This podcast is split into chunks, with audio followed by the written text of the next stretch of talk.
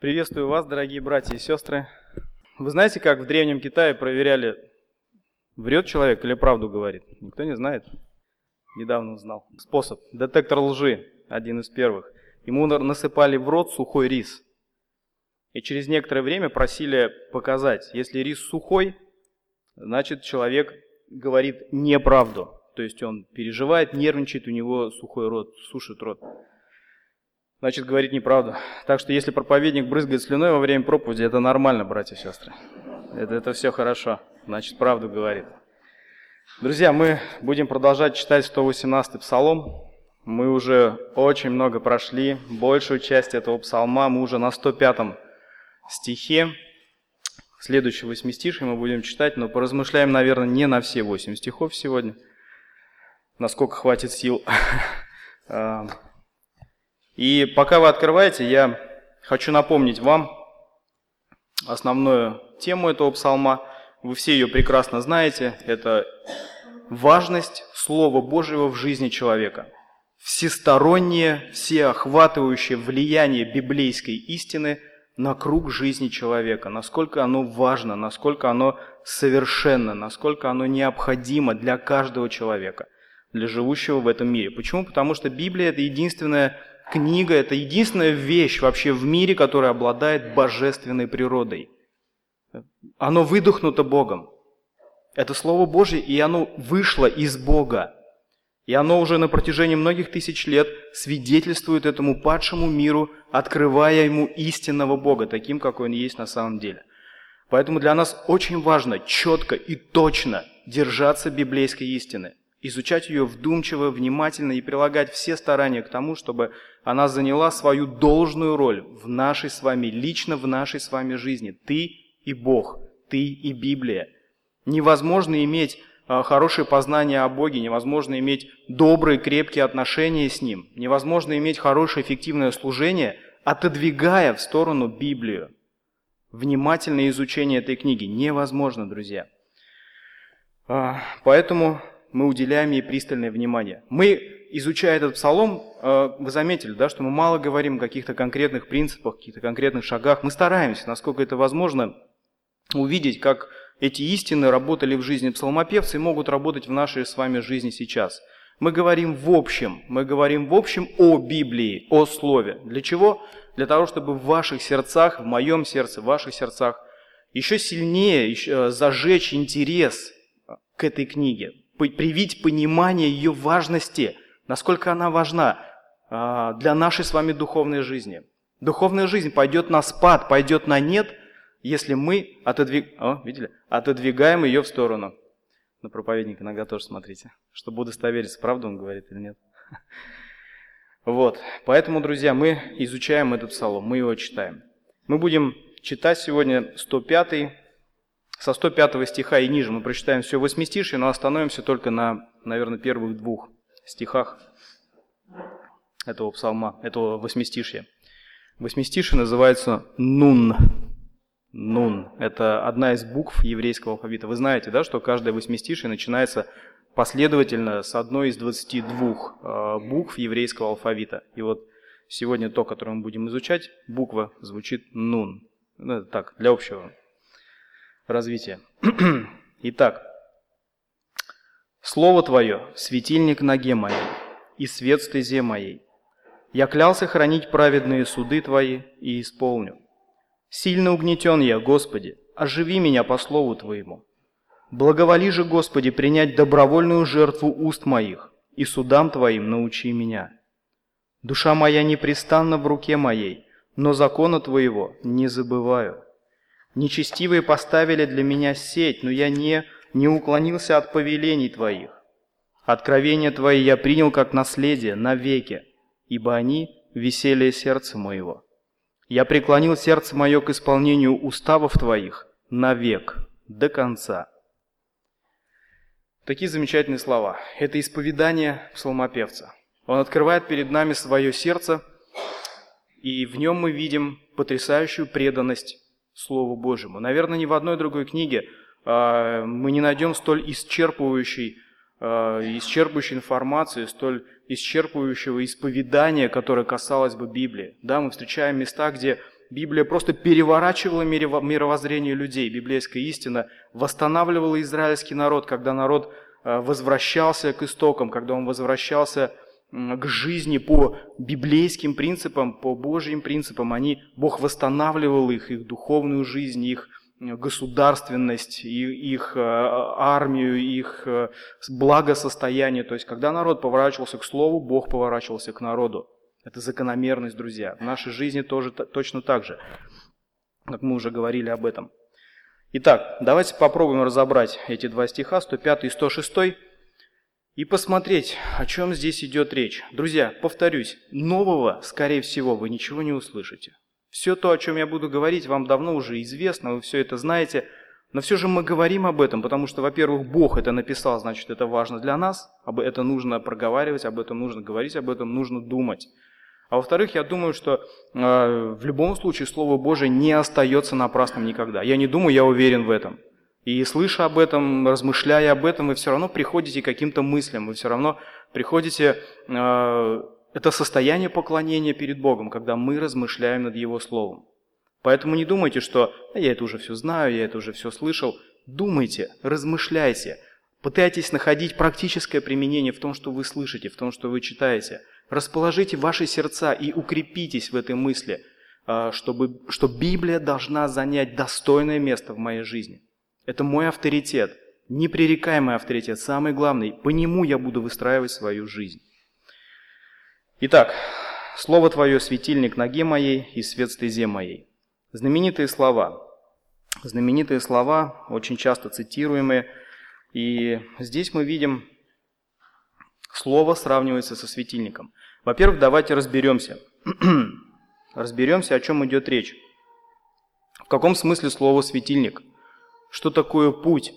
Что такое тьма? О чем здесь говорит псалмопевец? Ведь если буквально его понять, псалмопевца – то получается, что э, Библию нужно ну, поджечь, как факел. Да? Поджечь и как-то вот освещать себе дорогу, чтобы видно было, куда ты идешь.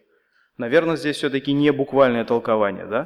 То есть нам нужно понять, о чем здесь идет речь, в каком смысле слово «светильник», как оно освещает, что оно освещает, что такое путь, который нужно освещать и так далее. Что такое тьма? Что такое тьма? Во-первых, необходимо отметить, что тьма бывает двух видов. Двух видов. А, в первом варианте тьма не имеет в себе ничего негативного. А, помните, да, когда Бог творил, Бог творил, когда были первые дни творения, а, была тьма, и Бог создал свет и сказал, что это хорошо весьма. Отделил тьму и э, день от ночи, тьму от света, и назначил времена, э, которые светило небесное больше и меньше для освещения дня, для освещения ночи. И вот в этой тьме, в этой ночи, факт, в самом факте этой темноты нет ничего плохого и ничего греховного. То есть это часть Божьего творения, это нормально, это абсолютно нормально. Так а, о какой, о какой тьме еще может идти речь? Во втором варианте тьма имеет в себе негативное значение. Тьма, которая Э, обрушилась э, на мир, на нашу землю со времен грехопадения, тьма духовная, тьма отчуждения от Бога. А в Библии очень часто применяется этот образ тьмы как духовного отчуждения от Бога, как символ грехопадения, символ зла, символ какого-то невежества, неведения Бога. И особенно в Библии, особенно в псалмах, очень часто употребляется это выражение, очень часто употребляется этот термин «тьма». Тьма. А, поэтому мы читаем в Матфея 14, 15, 4 глава, 15-16 стихи а, такие слова. «Земля Завулонова, земля Нефалимова, на пути Приморском, за Иорданом, Галилея языческая, народ, сидящий во тьме, увидел свет великий». Тьма, да? Посмотрите, народ, сидящий во тьме. А что, Галилея языческая была в каком-то особом месте, что там никогда не светило солнце? Нет, вот как раз здесь идет речь, а, в данном тексте идет речь о тьме духовной, о тьме незнания Бога, о тьме невежества, отчуждения от Бога. Заметьте, Галилея языческая – это народ, сидящий во тьме. Кто такие язычники, друзья? Невер... Люди, которые не знают истинного Бога и поклоняются лже-богам, поклоняются каким-то идолам своего сердца или внешним идолам, неважно, они Бога не знают. И заметьте, Галилея языческая – это народ, который сидит во тьме. Хотя, я думаю, солнце в их жизни было в изобилии, да, как и во всем Израиле, в принципе. А, увидел свет великий, и сидящим в стране и тени смертной воссиял свет – Опять здесь игра слов, это противопоставление. Свет и тьма. Тьма духовная. Они сидят в тени смертной. Это не тень от деревьев, не тень от скал, не тень от гор. Тень смертная – это незнание Бога. Это жизнь, которая проходит вне Его, которая никак не связана с Ним, не погружена ни в Него, не поклоняется, им, не поклоняется Ему, не любит Его, не знает Его. Тень смертная. Сидящий в стране тени смертной воссиял свет. В контексте мы знаем, что речь идет о приходе Иисуса Христа, Мессии, который принес познание о Боге, который открыл людям Бога таким, какой Он есть, во всей Его любви, святости, великолепии, во всей Его мощи. А, особенно явно мы увидели это на Голговском кресте, когда Он понес наказание за наши грехи. Мы увидели Бога таким, каким никогда Его не видели. Никогда.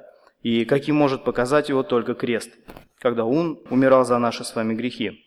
Весь мир со времен грехопадения погружен во тьму отчуждения от Бога. Помните молитву Захарии? В Евангелии от Луки, в первой главе, в 79 стихе, Захария говорит, тоже а, пророчествует а, и говорит о рождении своего сына, который будет пророком, просветить сидящих во тьме и тени смертной, направить ноги наши на путь мира на путь мира, просветить сидящих во тьме и тени смертной. Снова тьма, снова тень смертная. Просветить. Что значит просветить? Зайти туда с факелом, с фонарем? Нет, конечно же нет. А, просвещение – это познание о Боге. Это истина Божьего Слова, которое несется в мир. И свет во тьме светит, и тьма не объяла его, говорит Иоанн. Одной из казней Египта была тьма. Помните, когда Бог судил египетский народ? Он, одной из казней было то, что на землю спустилась тьма, осязаемая тьма.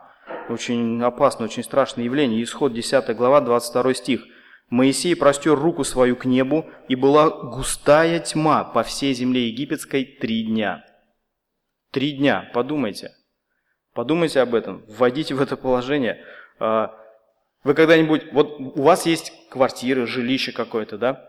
Вы все привыкли, вы знаете расположение предметов, э, знаете, где что стоит. И даже когда неожиданно выключают свет, э, может быть, да, или ночью вы заходите, там лампочка перегорела, вроде ваша квартира, вроде бы вы все в ней знаете, вы знаете, где все стоит, но все равно, когда наступает вот эта кромешная тьма, и вы, щелкая выключателем, сталкиваетесь с этой беспомощностью, что ничего не горит и света нет, все равно внутри начинает как-то все трепетать, и вы на ощупь ходите по своей квартире, даже зная, где что стоит. Представьте, три дня вся страна погрузилась в густую осязаемую тьму. Ад назван тьмой внешней.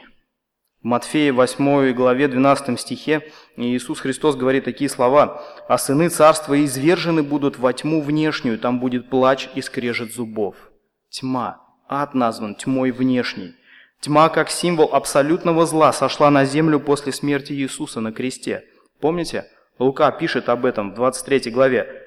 «Было же около шестого часа дня, и сделалась тьма по всей земле до часа девятого. И померкло солнце, и завеса в храме разодралась посередине». Зло оккупировало землю. Символ абсолютного зла. Поэтому, друзья, тьма неведения страшнее, чем физическая тьма, чем ночь, чем невозможность видеть. Потому что если вы не видите ничего в своей комнате, принципе, вы набьете себе шишки, да, в худшем случае, там, или что-то свалите, и это никак не повлияет на вашу вечность, на вашу духовную жизнь. Но если вы находитесь в тьме неведения, в тьме духовной, в тени смертной, то это оказывает непосредственное влияние на вашу последующую жизнь и ваши отношения с Богом, негативные. Вас ожидает кромешная тьма, которая названа адом. тьма внешняя. Поэтому э, здесь, в данном стихе, который мы читаем, конечно же, предпочтительнее толковать его образно. Э, мы не забываем, что это псалом, это песня, это стих, и псалмопевец таким образом пытается донести до нас, э, подбирая какие-то красивые, яркие слова, яркие образы, пытается донести до нас эту идею. идею того, что Слово – это светильник во тьме. Слово Божье – это светильник во тьме. Светильник нужен там, где темно, где нет источника света, в потемках человеческой души и мира. А нога, стезя, другими словами, стезя – это значит путь, да? путь, дорога. То есть мы видим, что эти слова говорят нам о движении по дороге, о движении по дороге во тьме. И Слово освещает э, этот путь. Светильник ноге моей и свет стезе моей. Друзья, э, говоря об этом, вот мы понимаем, насколько опасна тьма. Вы знаете, вот насколько опасно не видеть в этот момент. Не видеть. Мы, э, все знаете, да, что я работаю в пожарной охране, и проводя аналогию с этой службой, э, у нас есть очень много фонарей. Очень много фонарей. У нас есть большой групповой фонарь, который очень мощный, он светит. Когда звено заходит в дым, а густой дым это намного хуже, чем тьма. Это намного хуже, чем просто чернота. То есть ты не видишь вообще ничего. Можно просто закрыть глаза и ходить с закрытыми глазами. Это будет абсолютно так же. Ты видишь что-то, когда уже буквально наткнулся маской на, на, на этот предмет. И для того, чтобы рассеять хоть чуть-чуть, хоть на несколько сантиметров этот, э, эту беспроглядную тьму, этот дым, нужен большой мощный фонарь, нужен мощный луч света для того, чтобы рассеять это. И кроме этого, у каждого пожарного есть еще фонари с собой, маленькие фонарики, которые крепятся на руку, потому что без фонаря в дыму, в густом дыму делать абсолютно нечего. И мало того, что звено туда зайдет, оно еще потом и не выйдет. И было очень много случаев, когда погибали пожарные, не, не находя выхода обратно, у них заканчивался воздух, и они просто задыхались в дыму. Они не могли выйти, потому что у них не было светильника. Они не могли осветить себе, найти, найти, посветить и найти себе дорогу назад, так как, как, как они зашли, как они приходили туда. Поэтому мы, мы все с вами понимаем, что тьма, дым, потемки – это опасно. Это опасно. Тьма неведения опасней во сто крат. А, Тимур Расулов пишет в своей замечательной книге «Погоня за ветром» такие слова. «Подумайте о выгодах жизни при свете. Хотя в век тотальной электрификации дело обстоит иначе. Это сейчас нет почти никакой разницы между ночью и днем, так как лампочки вкручены не только в домах, но и повсюду на улице. Теперь можно не спать до утра и есть чем заняться. В те времена все очень зависели от дневного света. С приходом темноты жизнь замирала. Освещать себе вечернюю деятельность было делом очень дорогим, никакого масла не напасешься сжечь. Да и потом, много ли света они давали? С наступлением ночи приходила настоящая тьма, которую лучше встречать дома, а не в пути. В темноте вы подвергаете себя опасности в несколько раз больше. Вы можете удариться, провалиться, подвернуть или сломать ногу, наступить на змею и, самое вероятное, просто заблудиться. В темноте ваша жизнь гораздо менее предсказуема, вернее предсказуема, но со знаком минус. Со знаком минус. Итак, друзья, в каком смысле слово «светильник» Слово показывает нам истинное положение вещей, как все есть на самом деле. Слово показывает нам реальность. Библейская истина в этом дыму, в этой кромешной тьме, отчуждении, неверии, неведения Бога, невежества человеческого показывает истинное положение вещей. Чем наполнен этот мир? Кто такой Бог? Как перед Ним ходить? Чего остерегаться? Куда идти, чтобы не заблудиться – нам дано Слово, библейское э, Слово, библейская, библейская истина, Божье Слово. Слово Твое – светильник ноге моей и свет стезе моей. Э, в притчах в 6 главе, в 23 стихе мы читаем такие замечательные слова. «Ибо заповедь есть светильник, и наставление – свет, и назидательное поучение – путь к жизни». Путь к жизни. Давид пишет – такие слова во второй книге царств. «Госп... «Ты, Господи, светильник мой».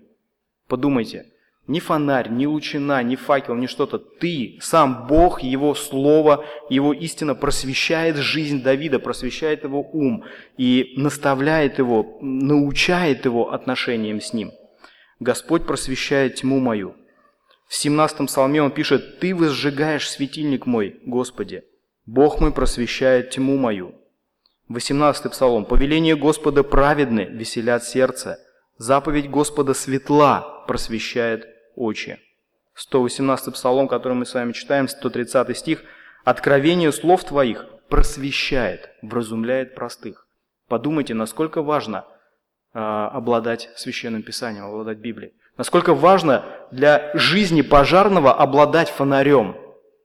Настолько же важно для жизни любого человека, верующего, неверующего, обладать откровением священного писания, чтобы не погибнуть, чтобы не заблудиться и чтобы не набить себе шишек на том пути, на котором мы стоим, а двигаться хорошо, правильно и безопасно.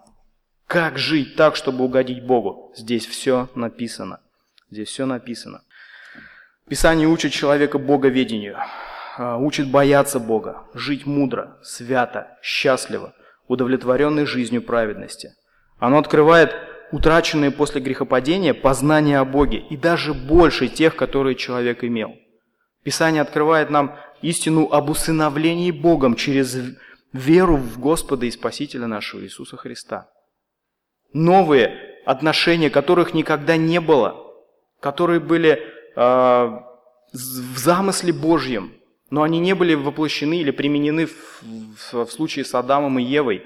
Это стало возможным через крест, через смерть Иисуса Христа, которая э, обеспечила наши отношения с Богом, стала основанием для нашего усыновления. Бог может теперь объявить нас невиновными и привлечь к себе, дать нам свою природу, в нас, в очищенных, влить свою природу. И мы можем быть родней с Богом, детьми Его. А, в Писании мы читаем о тайне церкви, об этом уникальном сообществе, аналогов которому нет и никогда не будет. И мы с вами об этом прекрасно знаем. А, и церковь – это очень важный институт, о котором Бог очень заботится. И все усилия вкладывает в то, чтобы развивать свою церковь, э, увеличивать ее и качественно, и количественно. Об этом мы тоже узнаем через священное, через священное Писание. Что делает зажженный светильник? Еще раз, позволяет увидеть истинную картину. Включили свет, щелкнули выключателем, увидели, ага, вот здесь нож, вот здесь плита горит, так, все, здесь, это опасные места, это надо обойти. То есть вы видите все таким, как есть.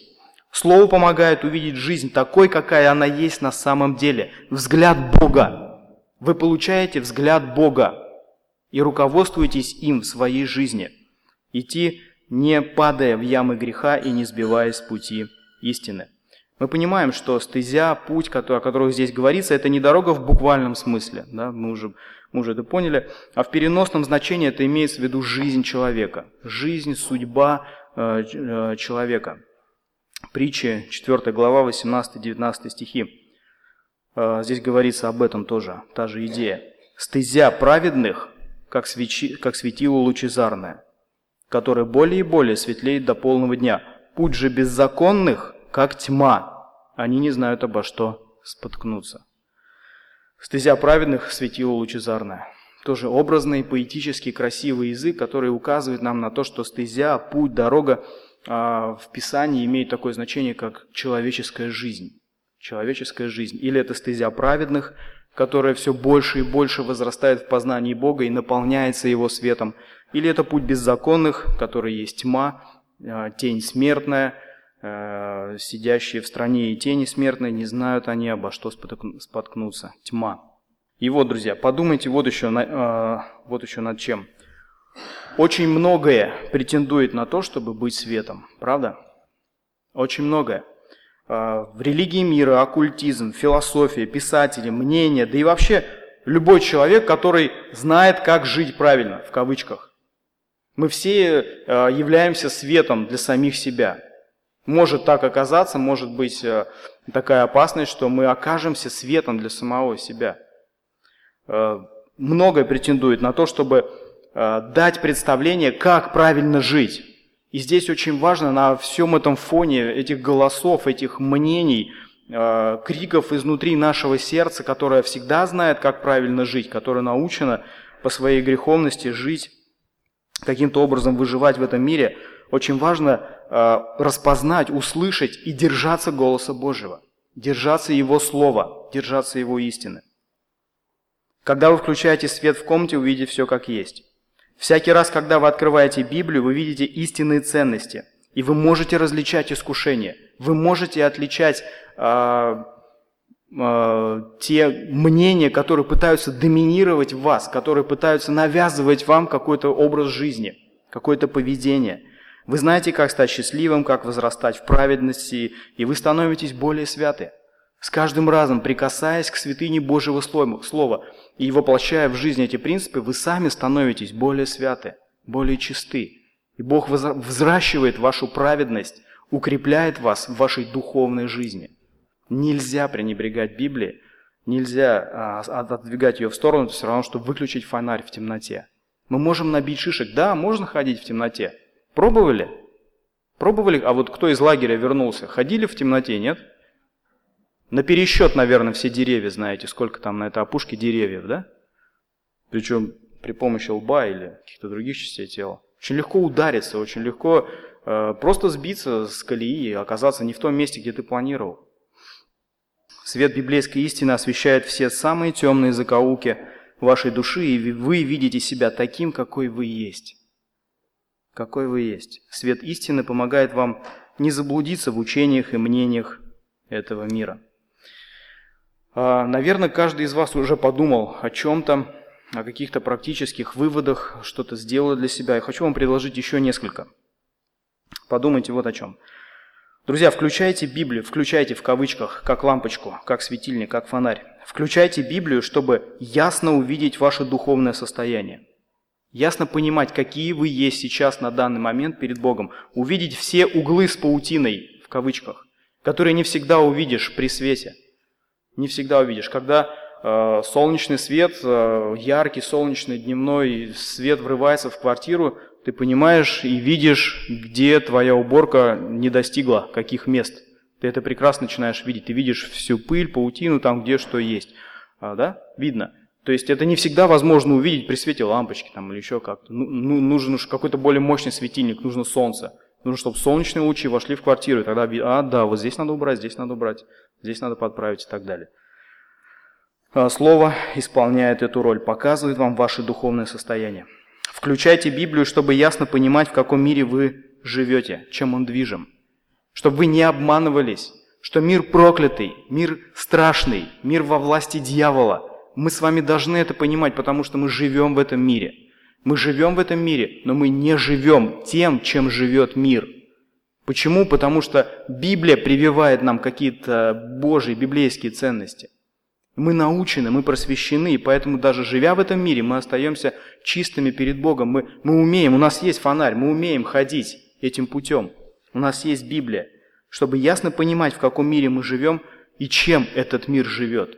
Чтобы нам не участвовать в бесплодных делах тьмы. Открывайте Библию, включайте, изучайте ее вдумчиво и внимательно. Включайте Библию, чтобы ясно видеть Бога и Христа и преображаться в Его образ. Чтобы увидеть Бога таким, какой Он есть на самом деле, и избавиться от того образа, который навязывает вам мир или ваше греховное сердце. Мир тоже имеет свое представление о Боге. Мир тоже его имеет. И, и представление о Боге имеет каждый человек, который приходит в этот мир. Вопрос, правильно ли оно или нет. И, а как вы можете определить, друзья, где у вас эталон, где у вас то мерило, которое поможет вам определить, это сейчас мне истинного Бога представляют или нет? Библия. То откровение, которое он сам выдохнул. Книга, которая написана посредством Его Святого Духа. Это Его паспорт, это Его свидетельство, это эталон. Все, что не так, как там написано, не истина каким бы авторитетным, каким бы желанным, каким бы интересным и увлекательным это ни казалось. Или традиционным, да, тоже опасно. Ну как же, ну вот же все делают. Ну Библия же ничего об этом не говорит. Зачем ты это делаешь? Ну не знаю, все делают, и я тоже в этой волне как-то. Включайте Библию, чтобы вам не заблудиться в этом темном и опасном мире. И всегда ясно видеть правильный и безопасный путь, который ведет к Богу, в Его Царство. Друзья, чем вы будете руководствоваться, живя в этом мире? Псалмопевец избрал для себя светильник. Слово Божье. И он руководствуется им, и он провозглашает это, он провозглашает свое исповедание. Слово – это мой светильник. Я иду по этому миру, я живу в, в этом мире, этой жизнью, и я руководствуюсь библейскими принципами. Я хочу жить так, как учит Бог.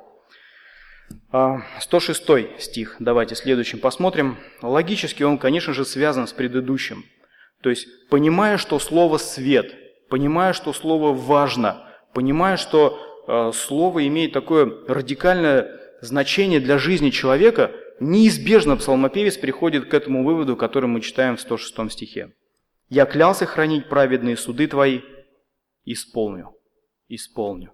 Это его намерение. Это намерение, это состояние его сердца в ответ на понимание важности роли Священного Писания. Он понимает, что это драгоценность.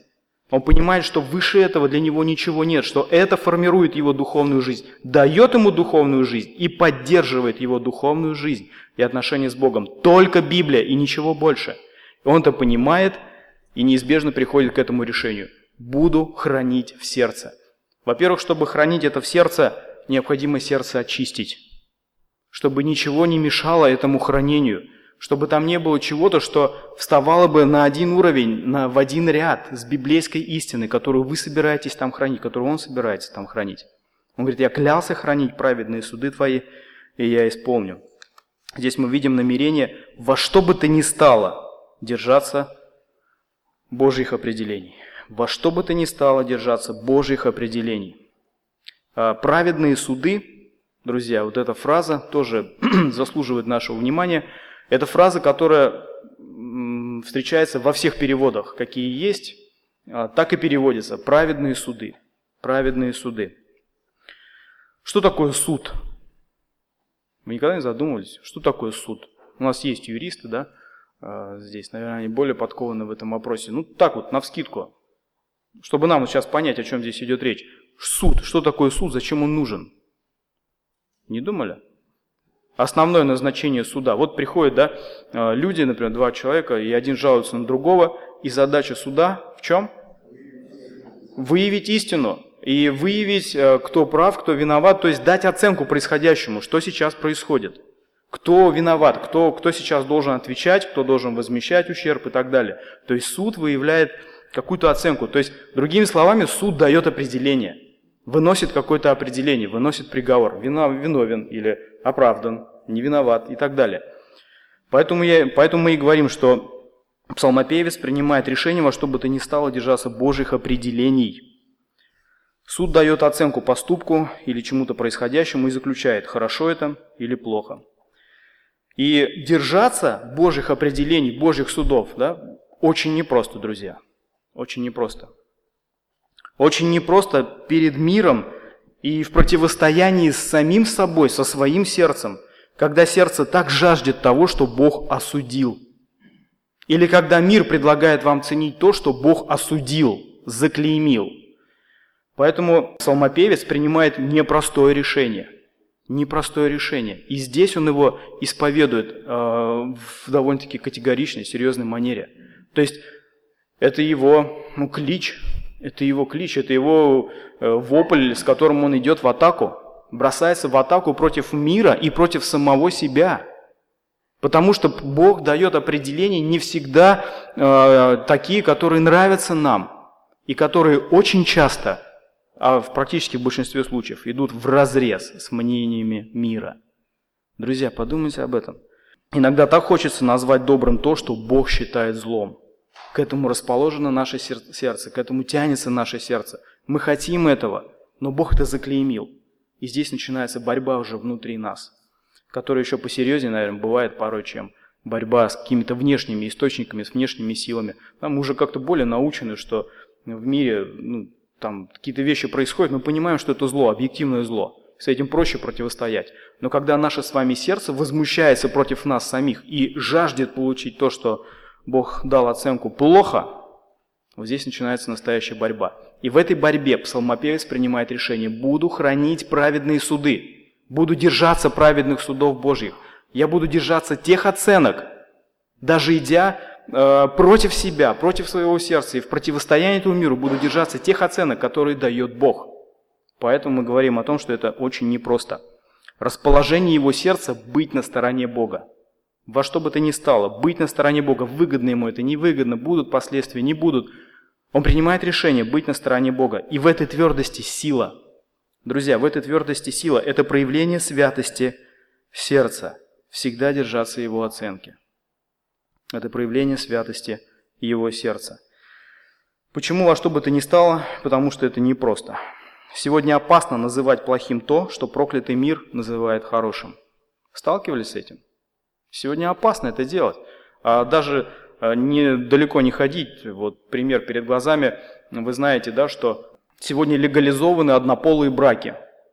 Легализованы. То есть нельзя осуждать этих людей, которые их заключают. Нельзя их как-то э, гнобить, там, обзывать, э, противостоять им, запрещать им в этом. Причем нельзя до такой степени, что если ты это делаешь, то судить будут уже тебя. За то, что ты нарушаешь их конституционные права, этих людей. Хотя Бог сказал, мерзость в очах моих. Мерзость. Мир говорит, нет, это классно, это нормально абсолютно. И сегодня цвета многих государств раскрашены в эти флаги ЛГБТ и ЛБГТ, я не знаю, как оно правильно называется, это движение, но я думаю, вы меня поняли, о чем идет речь. И невыгодно выступать против них. Можно получить от государства. Слава Богу, в нашей стране пока еще не дошло до этого. И будем молиться усердно, чтобы не случилось этого и не дошло. Но во многих странах, я уверен, и в Америке, и в Европе есть искренние люди, ищущие Бога, любящие Его, и они столкнулись с этой проблемой. А как быть, если зайдут два человека сюда и скажут, обвенчайте нас? Каким образом противостоять? И пастор просто будет в искушении. Что сделать сейчас? Государство им разрешило, Бог говорит мерзость. Бог заклеймил и дал оценку. Каких судов ты будешь держаться, держаться сейчас? Ну, может быть, это пример отстраненный, но я думаю, в вашей жизни есть такие моменты, и вы знаете о них, когда нужно проявить эту твердость. Когда нужно пойти против мира и против самого себя и хранить праведные Божьи суды. Друзья, поверьте, в этом великая сила. Когда люди неверующие сталкиваются с этой непонятной для них силой, непонятной по своей природе, непонятной твердостью, пусть даже дело касается каких-то мелочей, у них э, возникает понимание, что природа вашего, э, скажем так, противостояния им, это не человеческое. Это не человеческое. Я помню прекрасно, а, когда я, будучи еще неверующим человеком, когда мне только рассказывали Евангелие, и я предлагал какие-то вещи человеку, который мне свидетельствовал о Боге по старой привычке, по накатанной жизни, там, и пивка попить, да, ну, вы знаете, я вам рассказывал свое свидетельство, Саша Шако а, мне свидетельствовал, рассказывал о Господе, и он был очень тверд в этих, для меня, казалось бы, мелочах. Для меня не было ничего в этом такого, но сталкиваясь с его отказами, я приходил в недоумение – и я понимал, и я начинал понимать слово «святость». Пусть даже в мелочах, пусть даже в чем-то маленьком, не обязательно вставать перед Синедрионом или э, сходить на Голгофу или еще что-то. Хотя это, конечно же, очень мощные проявления святости. Но в нашей повседневной жизни, друзья, есть вещи, когда необходимо принять вот это решение, держаться его праведных судов. Друзья, проследите противостояние Христа с фарисеями. Иисус, наверное, лучший пример верности праведным Божьим судам. Он никогда не отклонился для того, чтобы от Божьих определений, для того, чтобы сохранить свою жизнь, жизнь там еще кого-то, или улучшить как-то свое благосостояние, или сделать более спокойной жизнь в этом мире. Да ладно, скажу, пусть отстанут. Никогда так не делал. Никогда. Даже если ему это было невыгодно, он, он все равно оставался на стороне Бога. Он оставался верным Божьим определением. И святость Христа, это, для нас это не пустой звук. Мы прекрасно понимаем, что это эталон святости, эталон верности. А это складывается из мелочей. И начинается издалека, друзья. Поэтому, говоря об этом, я клялся хранить праведные суды твои и исполню. Мы видим твердое намерение в жизни этого человека. Сделайте это намерение своим, друзья. Сделайте это намерение своим, выгодно вам это или невыгодно. Косо на вас будут смотреть, потеряете вы свой авторитет в обществе. Может быть, вас будут как-то обзывать нехорошими словами. Скорее всего, так и будет. Возможно, вы вообще утратите своих э, друзей или круг знакомств, круг общения, который у вас есть. Но это будет проявление святости и близости к Богу. Не бойтесь оказаться в глазах мира религиозными фанатиками, в кавычках религиозными фанатиками. Бог прославится через вашу сердечную верность Его истине. Возможно, кого-то ваша э, святость в мелочах не оттолкнет, а наоборот приблизит и даст понимание э, тому, как, как вообще, какой Бог и как иметь с Ним отношения. Может быть, через вашу жизнь и через вашу верность Ему человек придет к Богу и станет рядом с вами в один строй. Не бойтесь оказаться твердыми людьми, твердыми в истину, в истине. Неверующие люди очень остро чувствуют эту непонятную для них принципиальность, очень остро, и чувствуют силу, о природе которой вы сможете рассказать им. И объяснить, почему вы это делаете, почему вы сейчас поступаете так или иначе и не идете на поводу у целого мира. Вы сможете объяснить, а люди смогут это услышать. И они столкнутся с этой духовной силой, силой Божьей. Возьмите пример с этого человека. Можно было по-другому, а, по другому сценарию все это пойти, да? Помнишь, я клялся, Господи? Помнишь, я клялся? Может, забудем? Давай забудем, а? Не получается, не могу. Очень стыдно. Последствия будут у меня в жизни. Давай забудем. Такое может быть? Ну, в принципе, да. Но здесь нет. Даже столкнувшись с чем-то, а он столкнулся, и ниже мы будем читать, и мы увидим, что в его жизни были большие проблемы в жизни этого человека, очень серьезные гонения, он все равно принимает решение. Даже столкнувшись с чем-то, он говорит, «Господи, помнишь, я клялся?» Исполню. Я исполню. Чего бы это мне не стоило, как бы дальше не повернулась моя жизнь, я буду этого держаться. Держитесь и вы, братья и сестры, и пусть Бог прославится через вашу верность. Наверное, следующие стихи мы продолжим в следующий раз. На этом мы сегодня остановимся. Давайте будем молиться.